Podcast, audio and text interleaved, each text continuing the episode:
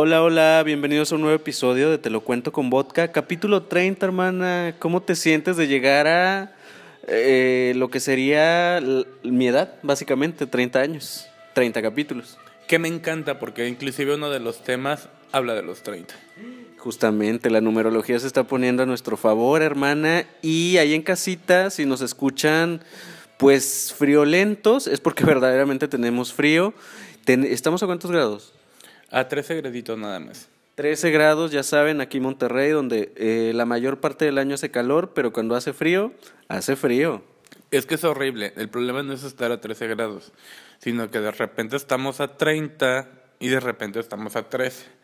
Entonces te das cuenta que por más que tu cuerpo se quiera adaptar, está cañón. O sea, no puedes. Estás así como caliente, frío, caliente, frío, caliente, frío.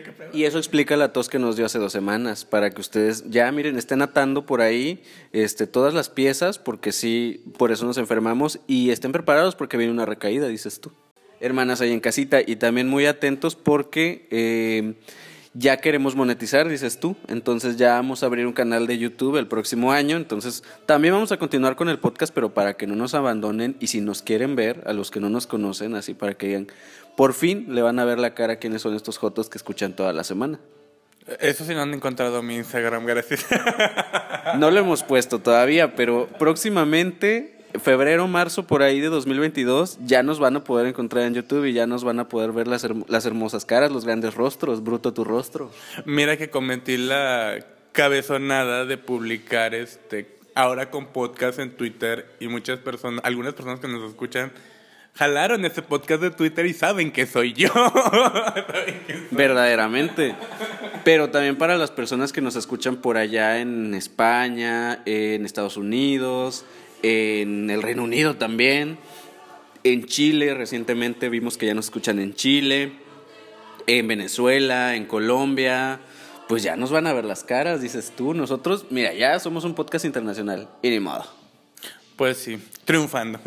Como siempre. Y también prepárense porque de una vez les adelantamos que más o menos para mediados de diciembre van a tener unos un contenido especial, ¿sabes? Así como ya lo verán. No queremos adelantar, pero va a haber contenido especial. Ya lo escucharán más bien porque no estamos en YouTube todavía. Pues después de esta gran introducción vamos a iniciar ya con los temas de la semana, hermana, y vamos a iniciar con el tema que todo el mundo estaba esperando, y yo te lo dije la semana pasada, que íbamos a hablar de Spider-Man.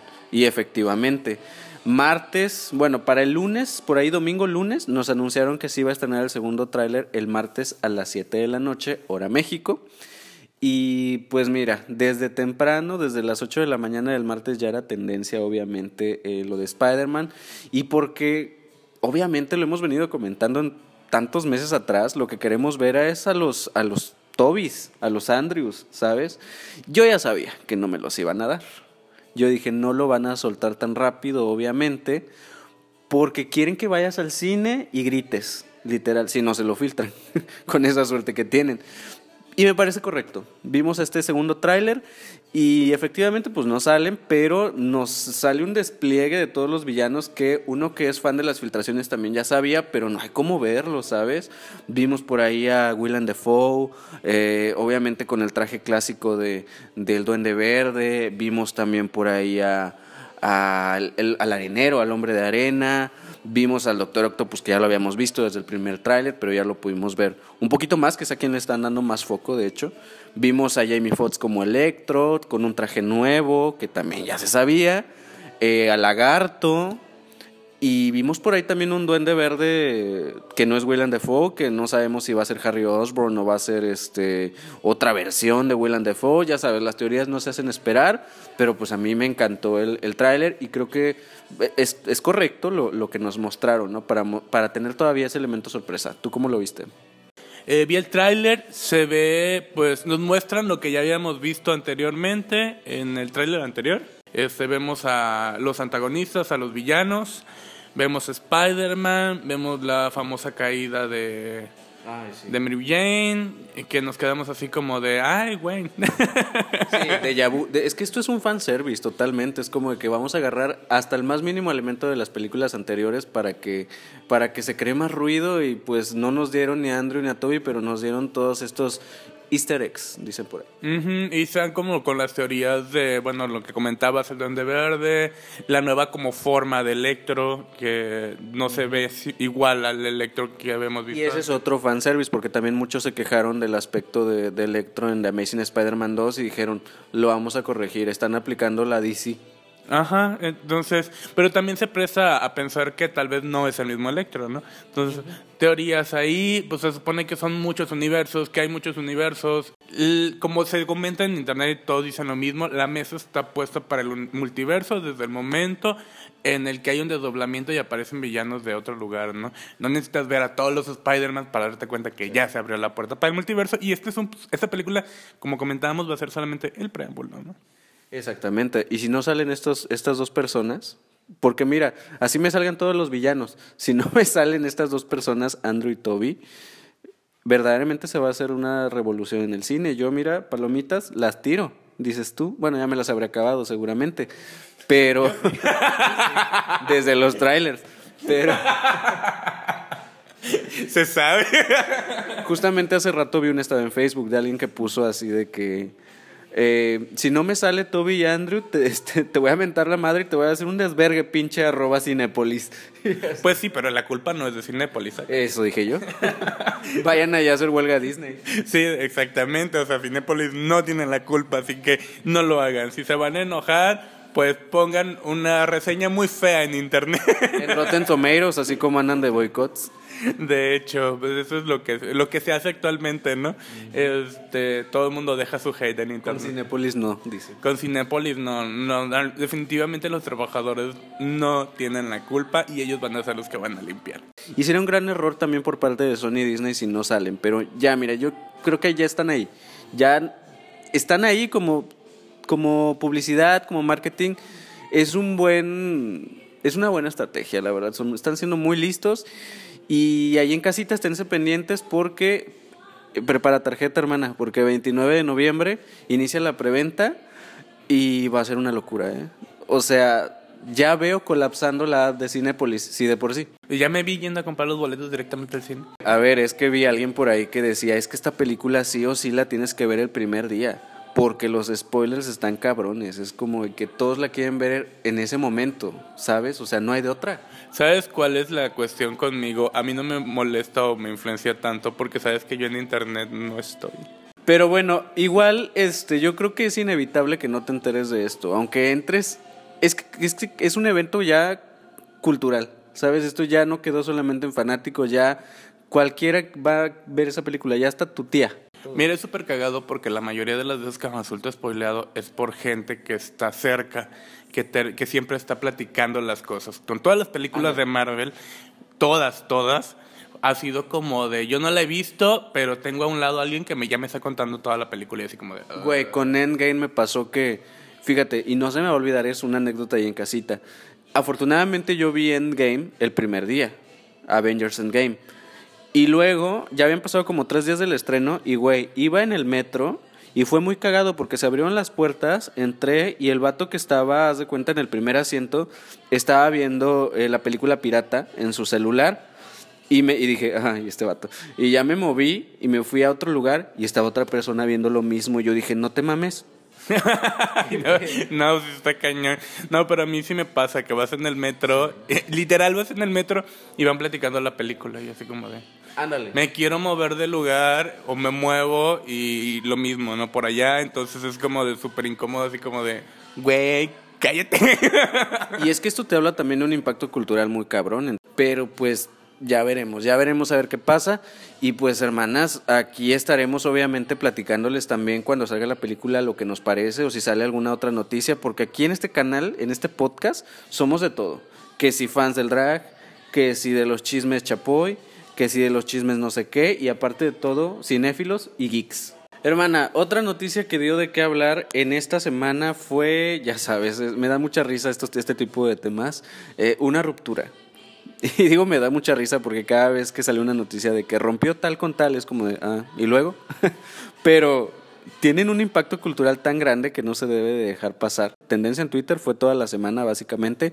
Y estamos hablando de Sean Méndez y Camila Cabello, que después de varios años de relación, pues dijeron, para sorpresa de muchos, que terminaron su relación y que ahora pues van a ser amigos, ¿sabes? Y el impacto ahí está. Y es que sabes que también la gente, como que cada cierto tiempo, agarran sus artistas y su parejita perfecta, ¿sabes? Ya vimos por ahí a Jennifer Aniston con Brad Pitt hace 20 años, a Britney con Justin, más recientemente a Selena Gómez con Justin Bieber. Y ahorita pues ellos eran como esta pareja del momento, no dale Belinda, dices tú. A mí en lo personal, como no, no los conocía, no consumo su producto, me es como absoluta y completamente irrelevante, pero para quienes sí los conocen y sí los consumen, supongo que debió de haber sido como de... Doloroso. Una noticia, pues algo, pues, ¿cómo decirlo? Impactante. Entonces. A ver, la gente también, este, cada día hay una pareja que termina, entonces, o más en el mundo. Pero pues esta es un hito cultural, entonces pues les duele más. A mí nunca me ha dolido las rupturas de los famosos, eh, debo de decir. Ninguna. O sea, sí me han dolido así como que las muertes de algunos. Ay, pero es que es otro punto diferente, completamente diferente. Pero este duelo de pareja de, de casi no me pasa, ¿eh? Sí, es como de, pues, muy asunto suyo, ¿no? Sí, no me duelen ni las mías, dices. Bueno, vamos viendo. Este, pues es asunto suyo, pues si, eh, si, si, están mejor así como amigos. Algo que leí por ahí era que ellos originalmente eran amigos. Aparte, el bonito recuerdo, las últimas fotos que tienen por lo menos de manera pública, es muy bonito porque son acá en México. Entonces la gente aquí en México está así como de que, oye, las últimas fotos fueron aquí porque recientemente estuvieron ahí en Oaxaca primer mundo. Oaxaca, primer mundo, porque ya destino turístico número uno en el país y con los grandes derechos, cierro paréntesis. Pero ahí anduvieron, fíjate, este, vestida de Catrina y de Charro, tu tío. Catrín. Y Catrín, exacto. Fíjate, no conozco ni mi cultura. Entonces, este, ahí andaban y les encantó, se veían muy felices. Y pues la fantasía, ¿no? De que vino la gran parejita a su último viaje en tierras mexicanas, claro que sí. Mexa y a huevo. Y vas a decir, Oaxaca tuvo la culpa de que terminaran. Capaz que salieron peleados ahí por una tlayuda. por una tlayuda. Te comiste mi tlayuda. Estúpida mi tlayuda, idiota. no, bueno. Puede ser, puede ser, pero bueno. Pues nada, ¿qué más les podemos decir, verdad? Que pues... Que, bienvenidos al mundo de la soltería. Miren, realmente no fue una ruptura, por decirlo así, polémica, no tuvieron discrepancias, no hubo chismes, no hubo infidelidades, no hubo nada. Entonces se cuenta como que, que tú digas que pues... No hubo sexo, ah, no es cierto, no sé. no me consta. Entonces es como de, bueno, terminaron, terminaron bien. Ah, qué chido. Cuando hay té, entonces si ya dices, ah, mira, es que, y sacas el té, pero pues en este caso solamente fue una ruptura y ya. Y nos dejaron una muy bonita canción que señorita, obviamente. Entonces, que ahorita debe estar teniendo muchas reproducciones seguramente, pero pues bueno. En fin, vamos a pasar a otro tema, hermanas. Eh, con mis condolencias para esta pareja, claro que sí, o mis felicitaciones, qué sé yo. Pero bueno, continuamos. Oye, hermana, hay una noticia que sí me dolió mucho, contraria a la de Camila Cabello y Sean. Eh, fue una noticia bastante triste eh, que ocurrió con una actriz trans española que se llama Isabel Torres. Fue una de las tres actrices trans que interpretaron La Veneno. La interpretó como en esta etapa, sabes, ya en la última, cuando eh, ya estaba en la cárcel, en adelante, Cristina La Veneno, ¿no? En esta serie tan famosa que le ha dado la vuelta al mundo de los Javis. Si no, visto, si no ha visto usted Veneno la serie, vaya a verla, está por ahí en HBO. Y pues bueno, esta actriz dio mucho de qué hablar esta semana porque subió un video donde básicamente se estaba despidiendo, porque esta actriz en los últimos meses, de hecho cuando grabó, el, eh, la, cuando grabó la serie, eh, tenía cáncer, ya tenía diagnosticado cáncer, ¿sabes? Entonces eh, subió este video muy emotivo, casi de despedida, agradeciendo, ¿sabes? Este, como que este mensaje como muy, no se preocupen, voy a estar bien, fue bastante triste y pues vamos a escucharla. Estaba muy malita y quería un poco decirle cómo estoy. Mm.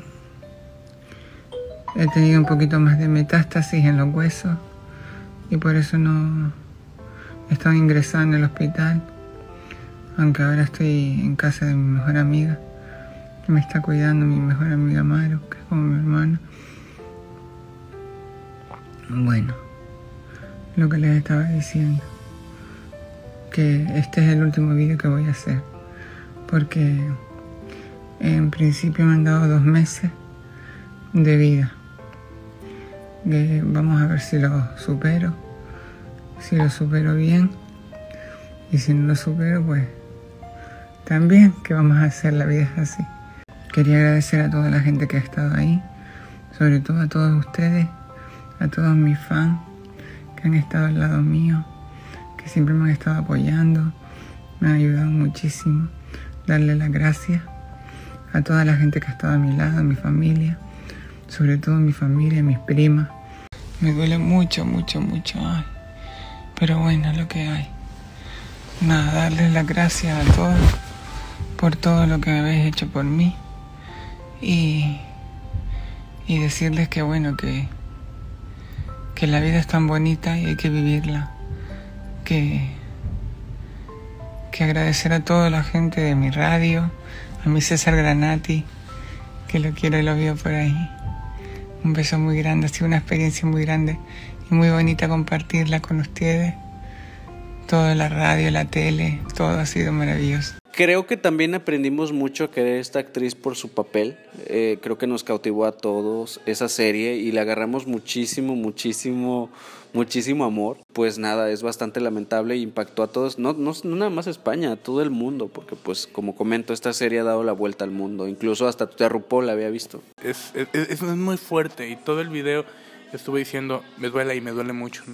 Y la veías ay, cómo me duele, y la veías quejarse, y es muy, muy fuerte, te, te mueve mucho, ¿no? Ver ese clip. Sí, efectivamente. Entonces, sabemos que no es fácil la lucha contra el cáncer. Evidentemente, es una enfermedad precisamente que cansa porque, eh, pues definitivamente hay que estar combatiendo todo el tiempo. Pero sí es una batalla, literalmente, ¿no? No es un cliché cuando te dicen la batalla contra el cáncer.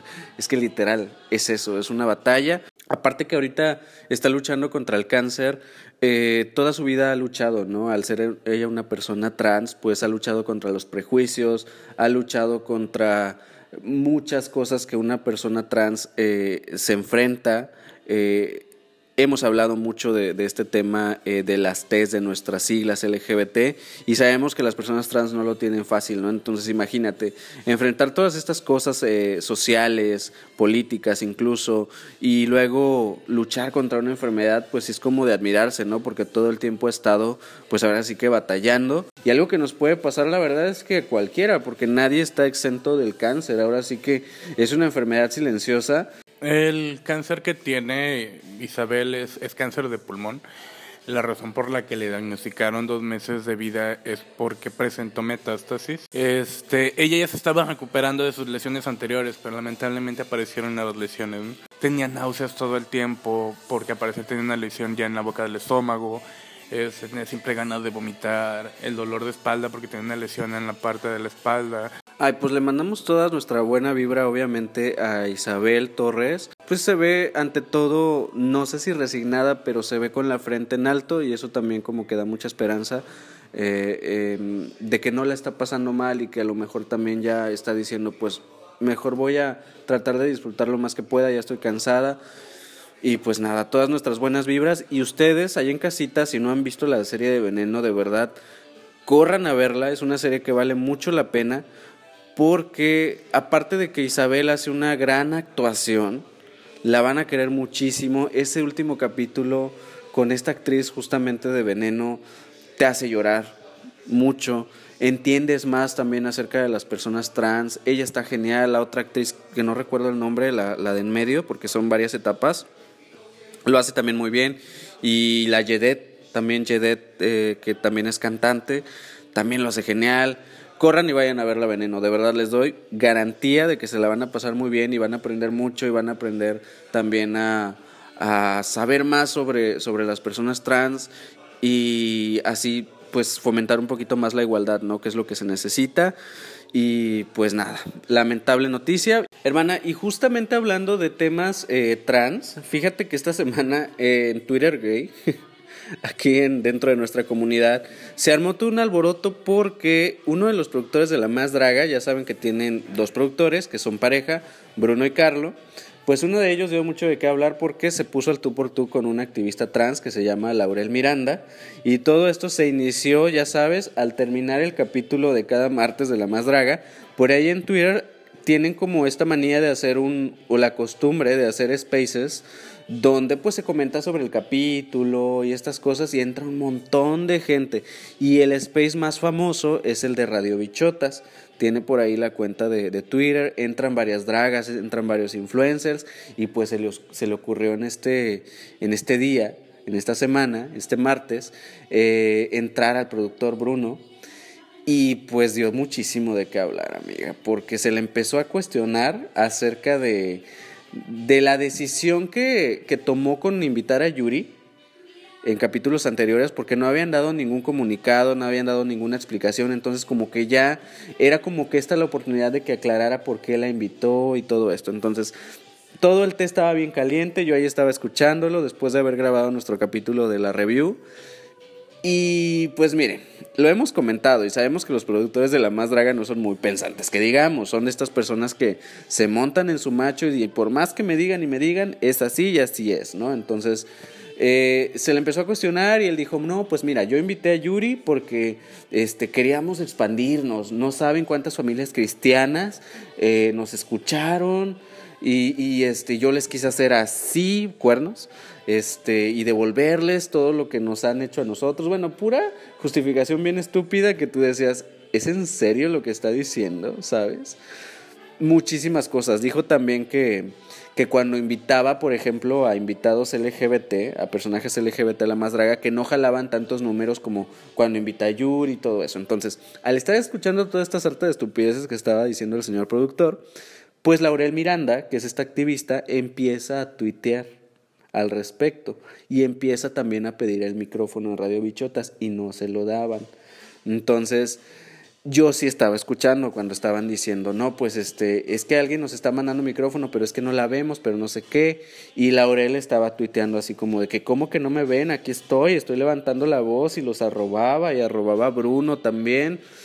Pues bueno, hasta que después de tanto insistir, le pasaron el micrófono. Y al, entrar en estos temas, obviamente de, de, por qué había sido un error invitar a Yuri, pues sale el tema del colectivo trans también, como que una cosa llevó a otra. Entonces empieza a hablar ella de esto y pues no les voy a decir yo, escuchen ustedes mismos lo que dijo Bruno. Yo te invito a no ser impositiva y de, de verdad entiendo y no me puedes venir con, el, con esto de que yo soy, yo soy trans discúlpame, yo crecí, mi mejor amiga es trans, yo eh, tengo mucha gente trans, yo en su momento quise ser trans, y discúlpame, pero al momento de que yo, si, yo no comparto la ideología de otras personas, yo no, me, yo, no le voy a imponer, yo quiero que pienses como yo. Eso, eso es un error. Discúlpame, pero al final sí, sí me molesta un poquito porque, porque tú ahorita dices un diálogo, ahorita que muchas personas lo están escuchando, gracias a Dios, pero al final es contraproducente para ti porque no eres congruente con lo que tú quieres expresar, Lau. Y de verdad, te invito por favor a que hagas una introspección contigo. Y pues ahí está, hermana, ¿cómo ves? Que ya hasta trans quería ser tu tía, dice. Ya no sabía ni cómo justificar su mamada. Entonces empezó a decir una salta de estupideces. Ya lo escucharon ustedes, no lo estamos inventando. Fíjate que es un poco fuerte el haber tenido activistas trans en tu programa y luego venir unas horas después a hacer ese tipo de declaraciones. O sea, acaba de aparecer tu programa con activistas trans apoyando... Sí, porque ese día hubo invitados trans en el programa. apoyando las infancias trans precisamente. Y de repente, unas horas después de que sale el programa, haces unos comentarios fuera de lugar, fuera de lugar sobre el tema y yo así como que... Mm, tal vez no era lo que quería dar a entender, pero se entendió muy mal. Se vio mal, y es que es lo que tienen estos productores. Yo no creo que tengan malas intenciones. Lo que pasa es que son como, yo te lo dije, son como Mia Colucci. Dentro de su mundo, ellos piensan que están en lo correcto y, y no se dan cuenta que hacen comentarios bastante imprudentes y muy fuera de lugar y muy desatinados. Entonces, aparte, Hubo un, hubo, no, no está ahí, pero yo estaba escuchando el, el, Space eh, hasta las 3 de la mañana y había partes, por ejemplo, en que no nada más Laurel lo, lo, lo cuestionaba, sino otras personas y él gritaba, ¿sabes? Como que levantaba la voz, pero hace cuenta una persona inmadura cuando estás dialogando que empiezas como a alterarte, ¿sabes? Entonces se ve que no pueden debatir, se ve que no están abiertos a la discusión y se ven bastante inmaduros. Por lo menos Bruno, porque Carlos está como un poco más callado, pero el que se la pasa hablando siempre y regándola, pues es Bruno. Sí, yo creo que eh, es, escuchar creo que sería lo, lo primero. Escuchar. No saben escuchar porque haz de cuenta que le estaban dice y dice y dice y, y, y lo y decían bien, lo elaboraban bien, ¿no? Este, lo que le decían. Y aún así escuchaba sus respuestas. De cuenta, se tardaban minutos explicándole al señor y la respuesta era bien estúpida. Es que no estaba escuchando, precisamente. Es que aquí el problema es que, como él lo expresó, este, él no permite que se vengan a imponer ideas a él. Este, él tiene su idea, ¿no? De cómo funcionan las cosas. Entonces, de cuenta que al tener ese tipo de mentalidad, no te abres a escuchar a los demás porque no te van a venir a imponer, pero no es el punto de imponer. Hay que ser, yo creo, este, abiertos porque escuchar a otras personas te ayuda a crear un, una, varias aristas, ¿no? Y, y una, una visión global más amplia, más completa de lo que sucede hoy en día, ¿no? No te quedas nada más con tu idea, tu idea es plana y las opiniones de los demás les van dando, eh, le van dando como eh, volumen, por decirlo así, y así te puedes crear, pasar de un cuadrado a un cubo. Que es justamente lo que le hace falta al programa de la más draga, porque el programa como tal es muy bueno, nos gusta a todos, nos levanta emociones, eh, va de menos a más cada temporada. Lo único que le falta justamente es eso, es que se abra un poquito más el programa y justamente el error lo veo en los productores, ¿sabes? Que no se quieren abrir y con estas actitudes pues me lo demuestran porque no se han abierto, por ejemplo, a armar equipos de trabajo, a hacer una mejor edición, a checar a alguien ahí que les esté diciendo ¿sabes? Alguien del público que les digan, este, este, este invitado no está bien, este invitado tampoco, esta decisión tampoco. O sea, como que se cierran en su mundo y es el talón de Aquiles de la más draga, porque en sí el programa es muy bueno porque los talentos, sobre todo en esta cuarta temporada, mis respetos, pero sí hace falta que los productores se abran más al diálogo y sepan escuchar sobre todo, ¿no? Para que el programa termine de ser un buen producto, ¿sabes? Porque ya lo es de cierta forma, pero sí le hace falta estos pequeños detalles que pues si no escuchas, pues no se logran, ¿verdad? Este, entonces básicamente es eso. La cosa en Radio Bichota se puso más caliente también porque luego, como llevaba ya mucho tiempo Bruno ahí, dicen por ahí y sí, la verdad sí lo noté, que también en Radio Bichotas los, los organizadores y, gente ahí este, de la producción del canal, del Space, empezaron a comportarse muy lame huevo. Entonces por eso también Laurel se, se molestó, porque no le estaban dando el micrófono. Y, sigue hasta la fecha el drama, ¿eh? O sea, esto sigue, es viernes en la noche y sigue el drama sobre eso.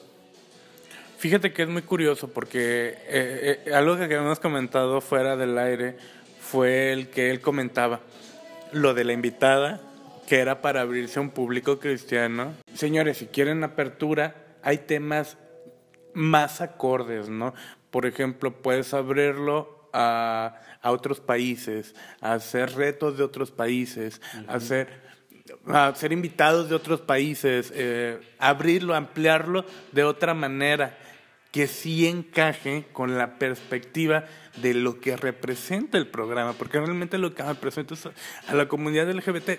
Todas las personas que participan son, yo creo, parte del medio LGBT, son no binarias, son este son eh, gays, son, no sé, no, no he estado en todas las temporadas, pero tiene esta multitud cultural eh, de género y yo así como de, bueno, puedes abrirlo a otros temas mm, que vayan acorde, ¿no?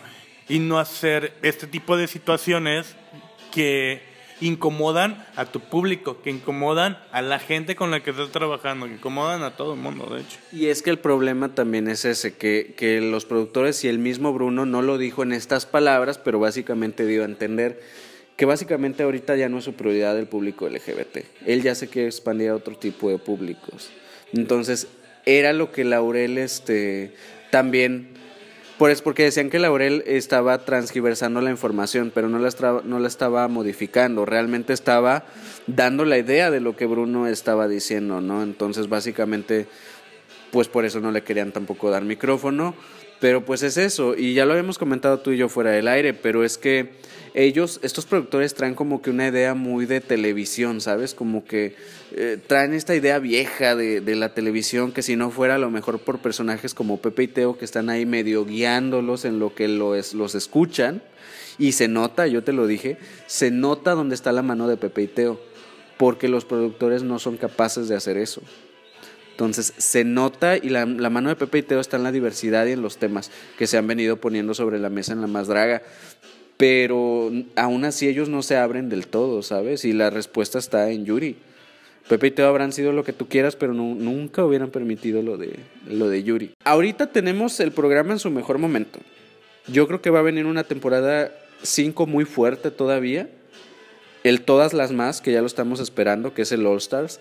Eh, pero también ya se está rumorando que viene Drag Race México. Entonces, según ya en diciembre ya lo, lo van a anunciar. Y si viene Drag Race México, híjole, creo que pudiera ser el principio del fin de la más draga y no por la no porque venga alguien a imponerse, sino porque entre todas estas cosas de que la gente se está cansando y no tienen otra plataforma grande, pues al tener otra plataforma grande e internacional, puede ser muy peligroso para ellos como proyecto si no escuchan. Yo creo que llega un punto en el que dices, y esos son los productores que tanto yo les consumo, y va a llegar a un punto de que va a llegar pues, la ya ahorita actual cultura de cancelación, y va a ser como de, yo sé que no lo hacen, o si lo han pensado, no lo hacen porque están apoyando a los participantes, porque están apoyando este el drag porque están apoyando toda esta cultura que se está desarrollando ahorita y la visibilidad que está teniendo. Y yo sé que por eso no, no cierran ese canal, pero va un momento en el que lo van a hacer. Sí, obviamente. Y aparte, fíjate que, por ejemplo, Ofelia Pastrana, que es una activista trans muy importante también aquí en, en México, puso un tuit bastante interesante. Lo leí dije, es verdad, sea lo que sea, porque ella lo puso, como sea, eh, RuPaul en su momento cometió muchos errores en su programa, muchísimos. Y más con respecto a la comunidad trans y otras cosas, ¿sabes? Entonces, usaba muchas palabras este, que eran ofensivas para las personas trans. Ella dijo muchas cosas, RuPaul, este, sobre las personas trans y inmediatamente le dijeron transfóbica y casi casi la cancelación. Entonces, Ofelia decía, hasta RuPaul cometió el error, escuchó, supo escuchar y trató de corregirlo inmediatamente. Y es la fecha donde, por ejemplo, eh, se ha diversificado muchísimo más el programa de RuPaul y ha mejorado demasiado. Si tú ves las primeras temporadas son muy buenas a nivel competencia, pero sí tienen muchas cosas incómodas que pues entiende porque estábamos por allá de 2010, 11, 12. Pero a lo largo de las temporadas se ha corregido muchísimo y, y, han sido muy cuidadosos en muchos temas en el reality de Drag Race a nivel internacional, que ya es una franquicia totalmente internacional, y es eso lo que le hace falta a la más draga, o sea, lo que hizo RuPaul. Cometer errores, sí, porque todos somos humanos, pero aprender a escuchar y corregirlos, no seguir haciéndolo. Sabemos que es un programa, pero es un programa que se ha vendido también como estandarte y como espacio seguro para la comunidad LGBT, como muchas otras competencias drag. Entonces, si te has vendido de esa manera, pues no, no es justo que, que vengas a hacer eso, porque es lo que nos estás tratando de dar y te estás contradiciendo. Entonces, Básicamente es ahí el error. Si desde el principio nos hubieras dado un programa que dijeras, ay, pues esto no es para la comunidad LGBT, esto es para todo el mundo, otra cosa hubiera sido, pero es que hasta cierto punto entonces hasta la gente se siente utilizada, porque es como de, ah, utilizaste la comunidad LGBT como trampolín para llegar a un público donde sí quieres llegar. Entonces, pues ese, ese, es básicamente el error y pues para que vean que también dentro de la misma comunidad LGBT pues no todo es perfecto, porque pues esto está quedando pues básicamente dentro de la misma comunidad. Ellos son personas LGBT, son gays, entonces, para que vean que, que no todo es color de rosa dentro de la comunidad y en ninguna otra, por supuesto. Pero pues bueno, ahí está. Hermana, oye, ¿y qué crees? Que la gente ya se le está di di en cada colonia del país que no dejen salir a sus mascotas. Los pueden atropellar, los pueden envenenar, qué sé yo, hay gente muy mala. Y pues allá en Jalisco, fíjate que no entendieron y dejaron salir a, su gato. Básicamente, entonces, ya sabes que los gatos los envenenan, yo por ellos. Entonces, este, el gatito ahí andaba, este, deambulando en las carreteras de Jalisco, pero pues que era un gatito bastante crecido y bastante, pues no se veía hambriento, la verdad se veía bastante lleno, pero este, un tigre de Bengala, hermana, o sea, en México, en Jalisco, sin, ¿qué es esto, África? Pues, eh, mira, ni sorpresa. Es una situación que se ha visto ya mucho, ¿no? Que se escapen las mascotas este, y anden por ahí, exóticas y anden por ahí, por ahí viendo noticias de un jaguar y así, años anteriores, ¿no? Entonces, este, es preocupante desde la perspectiva de que puede haber un ataque, pueden haber heridos, ¿no? Y lo más preocupante es que, hasta donde tengo entendido, nunca lo encontraron. Nunca lo atraparon. Ya, ya lo encontraron, Ya lo atraparon. ya. Sí, yo dije, no. Y yo estaba leyendo artículos y yo, no lo atraparon y ahí estoy buscando, buscando, buscando. No va a llegar hasta acá. dice. No, pues no. pues ¿qué te preocupa, no? Alguien puede salir lastimado. Y es que la perspectiva de, de todo esto es pues no tener animales salvajes este como mascotas. Eh, No debería. Eh, Sobre, sobre todo un tigre que si no me equivoco están en peligro de extinción. Sí, digo, hay permisos y hay normas. No es como decir, ay, ya voy a tener un tigre en mi patio, así como un perro, ¿no? O sea, si vas a tener una, una mascota exótica, se necesita un permiso, se necesita una regulación, tienen que ver que tengas las instalaciones adecuadas para tenerlo. Este, nada de eso es barato también. Sabemos ahí en casita quiénes son el tipo de personas que tienen este tipo de animales exóticos, entonces no quiero indagar más, ustedes ya lo saben. Qué fantasía de safari para los que iban en la carretera, ¿no? Porque fue como de que gratis, pero al mismo tiempo que miedo. Imagínate si te dan ganas de orinar en la carretera y tú te bajas de repente y vas a un arbusto y me llamaba. Lo peor es que te dieran ganas de hacer del 2 y vas a un arbusto y te agarren como al tigre de Santa Julia, dices tú. Cállate. Güey, no, pero Mira que ahora que está muy este, de moda la cultura del cruising, cruising, ¿cómo se llama? Ándale, ándale, yo no sé si andaba gente por allá en el monte, pues monteando, y pues imagínate que de repente no era el, el- el salto del tigre que tú querías. Era el salto de tigre a final de cuentas. Ándale por entronar. No, la neta, qué miedo, qué miedo, qué miedo, y pues qué responsabilidad también, pero repito, ahí en casita, este, ya sabemos quiénes son las personas que tienen este tipo de animales, y fíjate que me recordó, por ejemplo, aquí en Cumbres, hace algunos años en Monterrey, en, en- en la colonia Cumbres, eh, también se les escapó un, un- un tigre que también este, se los quitaron a, los de la casa porque no tenían justo lo que te decía, que son estas instalaciones adecuadas. Güey, lo tenían, los tenían en una azotea, güey. En estas casas que están juntas, así como donde vivimos, clásica colonia, y güey, no mames. Los vecinos estaban pues bien preocupados. Imagínate que vives en una casa y a un lado hay un tigre y que un día se te salte y tú estás en la gran carne asada, pero si la gran carne asada ibas a ser tú. Pues sí, ese criminal, miren, yo sé que al final de cuentas los tienen en cautiverio y son un poquito más, eh, no tan agresivos, vaya. Porque pues están en convivencia con el ser humano y así, pero al final de cuentas son animales salvajes. Hasta el domador más experimentado le han traicionado los instintos de los, los- las especies. Exactamente, se cuenta que tienen como que pues son depredadores por naturaleza. Entonces, y aún así, aunque sea jugando, también pueden causar accidentes. Entonces, pues está cañón. La verdad es que está cañón. Vean un documental por allá de, de Netflix que se llama El Rey Tigre. Creo que ya lo vieron, porque el año pasado en la pandemia estaba como muy fuerte. Este, ah, hubo un caso también de una señora este, que era dueña de un zoológico que se dice que le dio de comer a los tigres a su esposo, que hasta la fecha no aparece. Y era una dueña de un zoológico, no se dedicaba al crimen organizado. A otras cosas tal vez, pero no a eso.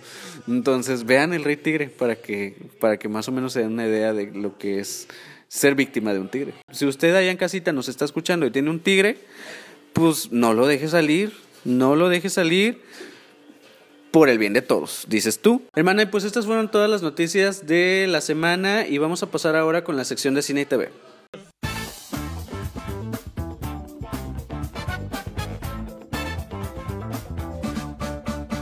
Amiga, vamos a iniciar con una de las dos reseñas que va a haber el día de hoy en esta sección y vamos a iniciar con una película mexicana que se llama Noche de Fuego. Esta película está en Netflix. Y es una de las candidatas, o bueno, la envió México para que sea eh, candidata a Mejor Película Extranjera en los premios Oscars. Está dirigida por Tatiana Hueso y, está producida por Nicolás Celis, quien fue el productor de Roma también, dirigida por Alfonso Cuarón. Y me encantó esta película, me puso mucho en qué pensar. Es una película bastante real, al igual que Roma el casting de el elenco se trató de personas que no son actrices, ¿sabes? Actores y actrices. Solamente había dos, tres actores profesionales. La mayoría son gente eh, de la montaña, porque esta historia se desarrolla en la montaña de Guerrero, está basada en un libro. Entonces, este libro se desarrolla en Guerrero y comentaba la directora Tatiana Hueso que no pudieron ir a grabar a Guerrero por seguridad ya saben, porque está azotado por la delincuencia, y se tuvieron que ir a grabar una sierra de Querétaro, pero el libro y la historia pues están basados en, este, una comunidad de, guerrero marginada y que está en medio de una lucha eh, entre la guerra contra el narcotráfico y nos muestra básicamente la historia de tres niñas en este despertar sexual eh, de sus vidas y la complicación que tienen tanto social y cultural en este ambiente caótico, en este ambiente violento y pues es muy interesante. La directora hace unas tomas bastante, bastante preciosas. Ella era documentarista, este es su primer largometraje eh, de ficción y se nota porque todas estas tomas naturales que yo decía me recuerdan mucho a Chloe Zhao. Ya cuando me enteré que era documentarista dije, con razón, ahí está como que toda la esencia de, detectar estos paisajes naturales, ¿no? Y, se notan en la película. Eh, se ve bastante real, las tomas también de repente me recuerdan mucho a las películas de Almodóvar, es como tomar todo un cuadro, eh, que si lo ves de manera estética lo ves como si fuera una fotografía profesional, una pintura, la fotografía también está a cargo de una mujer eh, mexicana, todas las actuaciones, al ser su primera actuación de la mayoría, sí me quedo bastante, bastante fría, así como lo hizo Yalixa en Roma. Entonces tienen que verlo, vale muchísimo la pena. Esta película le voy a estar dando 5 estrellas de 5. Bueno, eh, tenemos también otro estreno en Netflix que también queremos opinar, muy importante porque también va para los Oscars. Está sonando mucho a mejor actor, en este caso por su protagonista, que es Andrew Garfield. Y estamos hablando de Tic Tic Boom, que es una película musical dirigida por Lil Manuel Miranda, que ya tiene experiencia en este tipo de películas. Es muy buena película, es muy buen musical. Yo creo que es de los pocos musicales de calidad que salen, porque salen muchos musicales, pero no todos a lo mejor son muy buenos. Este es muy bueno, desde la fotografía, desde las actuaciones. La historia te hace llorar, te saca varias lagrimita por ahí. Andrew Garfield está espléndido, está espectacular, yo creo que se lleva la película. Está basada en hechos reales, es una película biográfica de un eh, director musical que se llama Jonathan Larson. Andrew trató de captar la esencia de esta persona, desde los movimientos hasta los gestos, el peinado, la ropa, todos. Yo creo que la nominación va a ser muy merecida en caso de que se llegue a dar, estoy seguro que se va a dar. Eh, también va a estar nominada yo creo que canción original. Y pues la historia es bastante sencilla, pero bastante significativa, porque justo si tú te encuentras en los 30 y te sientes perdido, que no sabes qué hacer con tu vida, pues esta película como que te motiva también un poco hasta cierto punto o te deprime, una de dos, pero te causa un sentimiento y eso es lo que lo hace, la hace una buena película. Eh, creo que el ritmo es bueno, dura poquito más de dos horas y no lo sentí, no sé si porque le puse pausa a la mitad por estar platicando, pero la verdad se me fue rapidísimo. Sale por ahí también MJ Rodríguez, esta actriz trans que vimos en Pose. Sale poquito, pero sale y me dio muchísimo gusto verla. Esta película me encantó, le voy a estar dando cuatro estrellas de cinco. Y pues ya esperemos a ver las nominaciones. Me gustó mucho la actuación de Andrew, creo que fue excepcional, fue espléndido. Yo no sabía que cantaba, la verdad es que se escucha muy bien. Eh, sale Vanessa Hudgens por ahí, que me gustó mucho verla eh, en un papel eh, musical otra vez. Eh, me gusta mucho su voz. me gusta mucho su voz. Entretenida desde la perspectiva que creo que es una historia con la que se puede identificar cualquier persona porque es un, llegado a los 30, ¿no? En, en, ese, en esa etapa por llegar o ya en los 30 o inclusive después de los 30, cualquiera se puede identificar con él porque es como un día a día común de una persona común, porque realmente John era una persona común con sueños y aspiraciones, ¿no? Y él defendía sus sueños. Entonces, eh, cualquiera se puede identificar con la película, las canciones van acorde a lo que va a la, a la situación, eh, cada situación una canción y está muy centralizada. De hecho, llegó un punto en el que las canciones son muy emotivas y es cuando viene la lágrima, ¿no? Porque sí me hizo llorar en varias ocasiones. Eh, me gustó, pero el ritmo de las canciones es un poquito plano, entonces se cuenta que casi todo tiene el mismo ritmo y eso la puede llegar a ser pesada en cuanto a formato musical. Sabemos que cuando vemos un musical muchos queremos altos, bajos y idas y venidas. Y esta sí tenía como un tono eh, medio. Sí, sí, se fue muy en medio. Eh, hasta el final, ¿no? Entonces, eso puede ser un poco chocante, pero la verdad es que la película en ciencia es, es muy buena, toca muchos temas, eso incluye el tema del VIH. También tiene sus chistes, no son chistes hilarantes ni chistes tontos, son chistes yo creo más como de situación, que sí te hacen reír. Yo me carcajeaba porque a mí se me, sí me daban mucha risa, pero este, no son chistes tan evidentes, ¿no? ¿Qué más les puedo decir? Está genial, veanla. En otras noticias, ahora sí, en el mundo mágico que sigue vendiendo mucho esta, esta, franquicia de Harry Potter, eh, va a haber una reunión en enero a través de HBO Max, ya sabes, algo así como la reunión de Friends. No va a ser una nueva película, va a ser una reunión. Todo el elenco va a estar ahí, este, los que hay, porque lamentablemente perdimos a Snape en el transcurso. Pero la gran sorpresa de esto es que pues también perdimos a J.K. Rowling básicamente porque no va a estar ella debido pues a toda esta polémica que ha habido. El mismo Daniel eh, Radcliffe ha dicho estar en contra de J.K. Rowling. Entonces, cancelada la señora está tan cancelada así de su propia franquicia que no va a estar ahí en la reunión. Y pues la verdad es que pues no me quejo. En noticias de Disney, pues fíjate que Scarlett Johansson regresa después de toda esta demanda ya se veía venir, ya lo había adelantado el CEO de Marvel, em, Kevin Feige, y justo dice que va a regresar, pero no va a regresar actuando en el papel de Black Widow, sino que eh, va a regresar como productora y ya se está rumorando que, que, esta película de la que ella va a ser productora, pues va a ser esta película futura que todavía no anuncian, pero están por anunciar sobre Black Widow, pero con Yelena Belova, que está interpretada por Florence Pugh. Tenemos noticias también de televisión drag y pues fíjense que esta semana se estrenó Drag Race Italia que ya se habían anunciado hace algunos meses, tuvimos la oportunidad de verla ayer mismo y a mí personalmente me encantó, creo que es una buena franquicia, se me hace más interesante que la de UK, debo decir que ya me perdió y le tenía muchísima, muchísima fe a esa temporada.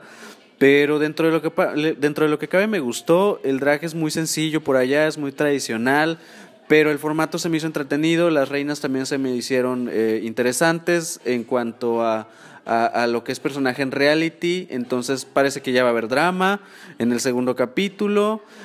Híjole, ni decirles también de, del host, Priscilla se llama, fuera del drag está guapísimo el hombre y también el pit crew y todos. La verdad es que me dejó muy buen sabor de boca este primer episodio. Fíjate que el primer episodio se me hizo bueno. Eh, como comentas, el drag es bastante tradicional, pero el primer reto del primer episodio es sobre diseño. Y callada me dejaron. Todas, todas tenían una propuesta bien elaborada. Entonces me quedé así como de es sencillo, pero está bien estructurado todo, ¿no? Está muy bien hecho. Todas confeccionan y yo así como de, pues Qué chido, me ganó, me ganó, me llamó la atención. Este, como comentas, el formato está bien. Son pocos capítulos, pero este, creo que está bien que sean pocos capítulos porque es como una prueba nada más. Esperemos que le vaya bien y ya nos den una temporada ya bien estructurada posterior. Exactamente, y le pueden ver por ahí en Discovery Plus o en el medio de su preferencia, claro que sí. Otra franquicia también que se anunció esta semana y que abrió casting fue Drag Race Francia. Y pues nada, también al igual que en Italia, no sé qué esperar, estoy totalmente en blanco, no sé yo personalmente de drag queens eh, famosas o relevantes de aquel país, entonces también va a ser muy interesante ver eh, qué nos presentan en este país y creo que es lo que se me hace más interesante de las franquicias de Drag Race a nivel internacional, ¿no? Porque aparte de conocer el arte drag, eh, cómo se maneja en, en otros países, pues también aprendes mucho de su cultura y eso creo que es de lo que más disfruto de estas emisiones, eh, que siempre se aprende algo, capítulo con capítulo, sobre la cultura, como lo está haciendo la más draga, lo, lo mejor a nivel externo. Eh, lo mismo nos está pasando, pero al revés, con estas franquicias. Y pues ya esperemos, espera que en diciembre también se anuncie Drag Race México, pero por lo pronto aquí tenemos Drag Race eh, Francia y lo estaremos esperando. Hermana, y estas fueron todas las noticias de cine y televisión. Continuamos.